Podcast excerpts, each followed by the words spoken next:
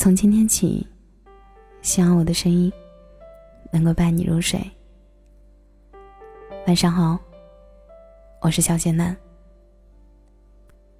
前几天跟朋友聊天，他说自己特别怕回家，想到要被父母追问感情的事情，头都大了。他比我大一些，今年二十八岁了。像他这种二十八岁还没个男朋友的，回家免不了被催婚。前段时间回家不到一个月的假期，同事就被七大姑八大姨安排了三次相亲，而三次相亲最终都以失败告终。于是，有的亲戚就开始明里暗里的说：“你说你也没有多优秀，怎么眼光就这么高？你都多大了？”再不结婚，以后可怎么办？同事说：“只有他自己知道，其实不是他眼光高，也不是想要找条件多好的，更加不是他觉得自己有多好，而是他就想找到一个适合自己的人，不用为了妥协年龄而勉强在一起，不用将就过日子的人一起生活。因为真的真的不容易，所以。”他想再等一等。另一方面，就算抛开虚无缥缈的爱情不讲，现实一点的是，他还不想这么快就放弃这些年努力打拼的一切。说白了，他不甘心就这样相夫教子一辈子。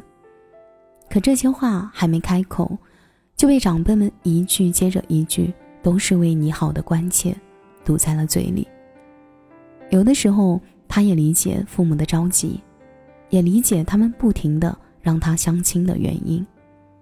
因为那些男孩都是他家附近知根知底的人，父母始终还是埋怨他走得太远，始终想要用结婚把他拉回自己的身边。这种话听得多了，有时候走在大街上，他都会怀疑自己是不是真的做错了。十几岁的小女孩背着书包。叫他阿姨的时候，他脑袋嗡的一下，提醒了他不再年轻的事实。网络上有很多，第一批九零后已经离婚了，第一批九零后已经秃了。九零后的你现在拥有多少存款？这些不断贩卖的焦虑，你说只是鸡汤流水文，却也不得不承认，这里多多少少。都有你我生活的影子，加不完的班，熬不完的夜，放不下的感情，赶不走的生活压力。不敢轻易谈恋爱，怕给不了对方想要的生活；不敢出去玩，早已过了可以说走就走的年纪；不敢做想做的事儿，因为心里清楚，热爱都是要成本的。任性，不再可以单靠无知。你还得有底气。你的底气，要么是父母的钱，要么是自己经济独立。越来越清楚钱的重要性，越来越体会专业能力的必要性。网上有人总结了第一批九零后的现状：还没有变得油滑，却已经变得油腻；还没现实脱单，却已经实现了脱发；还没开始养娃。却已经开始了养生，听起来挺无赖的，但却都很现实。曾经冬天坚决不穿秋裤的，如今天刚转凉就默默的把秋裤套上了。曾经热血沸腾，如今煲汤养生。前两天初中同学在群里讨论，过年约定个时间，大家一起聚一聚。类似聚一聚的话题，我一次也没有参与过。从上大学开始，后来毕业工作，我很少回去，一直在外。大家有的结了婚，有的孩子都可以打酱油了，有的常年在外工作，更少有见面。以前朋友一大群，现在不是窝在家里点外卖、看综艺，就是躲在公司里加班。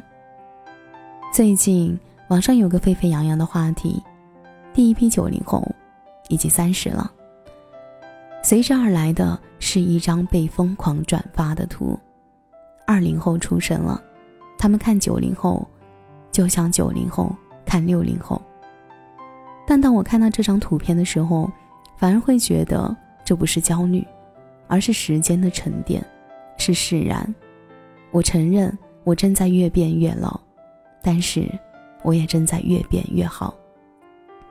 我想，我还是喜欢三五熟之人的热闹，一个或者两个人的安静，以及一个人的孤独。心理学家希尔曼说：“那些人生过得特别精彩的人，往往拥有高级的年龄观。其实，人生总会遇到一些迷茫，生命总会经历一些波折。虽然丧，却始终不放弃，才是生命里最顽强的姿态。人生太短了，别把自己搞得太累。搞不定的事情别死磕，做得到的别拖着。”多做喜欢的事，多跟喜欢的人说说话，好好吃饭，好好睡觉，好好活着。该来的爱情你躲不断，就如同该增长的年龄你也没有办法一样。你只有坦然接受，耐心等待，并且在等待的日子让自己慢慢发光，因为你的每一次努力，都在增加对抗世界的底气。所以，请你保持愤怒，晚点投降。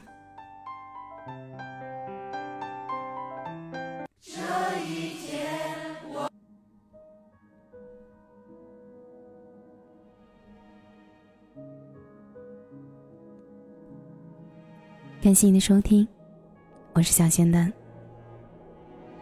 如果你刚好喜欢我的声音，记得点点关注哦。每晚十一点，我都在这里等你。节目的最后，祝你晚安，有个好梦。